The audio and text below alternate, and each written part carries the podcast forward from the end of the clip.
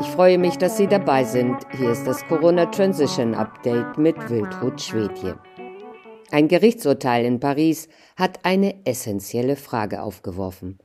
Wurden die Notzulassungen der Impfstoffe eigentlich frist- und ordnungsgemäß bei der EMA, der Europäischen Arzneimittelagentur, verlängert? Anfang September berichtete das Online-Portal Blautopf unter dem Titel Rechtsprechung sind die Covid-19-Impfstoffe überhaupt noch zugelassen über einen wichtigen Prozess am obersten Gerichtshof in Paris am 31. August, bei dem es um die Aussetzung der Impfpflicht für drei Klägerinnen aus dem Gesundheitswesen ging. Neben den Argumentationssäulen das Recht auf Leben und das Recht auf Privateigentum stützte sich die Anwältin der Frauen, Diane Protat, in der Klage vor allem auf die Notzulassung der Impfstoffe. In einem Interview mit der Zeitung François hatte Protat erklärt, dass diese Notzulassungen halbjährlich neu beantragt und natürlich von den entsprechenden Behörden, also der EMA, der Europäischen Arzneimittelagentur, neu genehmigt werden müssten. Demnach hätte Pfizer diese Verlängerung bis Ende Juni beantragen müssen, Moderna bis Anfang Juli, AstraZeneca bis August und Janssen bis zum 11. September 2021. Deshalb verlangte die Anwältin vom französischen Staat Beweise, also das Vorlegen der entsprechenden Dokumente, ob diese Anträge mit der erforderlichen begleitenden Akte wirklich eingereicht wurden.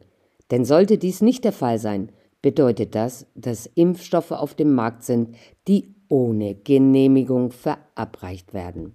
Während der Verhandlungen habe der Staatsanwalt erklärt, er sei nicht befugt, diese Frage zu beantworten. Schließlich habe er zugegeben, dass er nicht Bescheid wisse, wie der Stand der Dinge sei.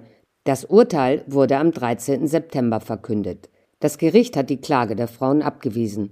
Die schockierten Klägerinnen hätten sich vom Staatsanwalt anhören müssen, dass in jedem Fall die Möglichkeit bestehe, ihre Praxis zu verkaufen, was in seinen Augen nicht bedeute, dass sie jedes Eigentumsrecht verloren hätten, informierte Blautopf am 22. September. Zum anderen erklärte das Gericht, dass das Leben keine individuelle Freiheit sei, die unbedingt gegen la voie de fait geschützt werden müsse. Eine solche voie de fait ist ein sehr schwerer rechtswidriger Eingriff des Staates in die Grundfreiheiten des Einzelnen. Quo war des schönes Frankreich? fragte der Blautopfautor und er fuhr fort.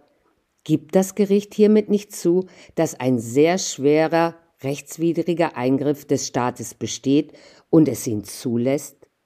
Von essentieller Bedeutung in diesem Urteil sei jedoch die Tatsache, dass die Frage nach der Verlängerung der Notfallzulassung der Impfstoffe nicht beleuchtet wurde.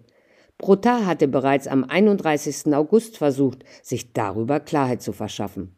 Obwohl das Gericht die Antwort des Staatsanwalts öffentlich zu Protokoll gegeben hat, taucht dieser Punkt im Urteil nicht auf, erklärte Diane Protar nach dem Gerichtsentscheid.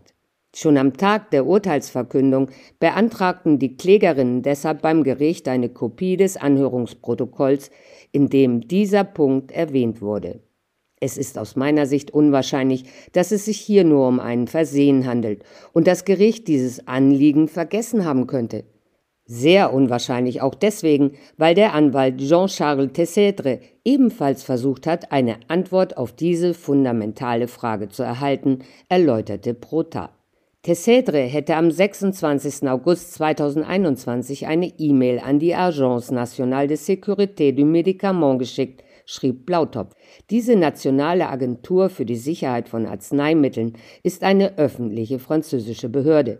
Ihre Hauptaufgabe ist die Bewertung der Gesundheitsrisiken von Arzneimitteln und Gesundheitsprodukten, die für den menschlichen Gebrauch bestimmt sind. Sie dürfte in etwa das Pendant zum Deutschen Paul-Ehrlich-Institut sein, ließ Blautopf wissen.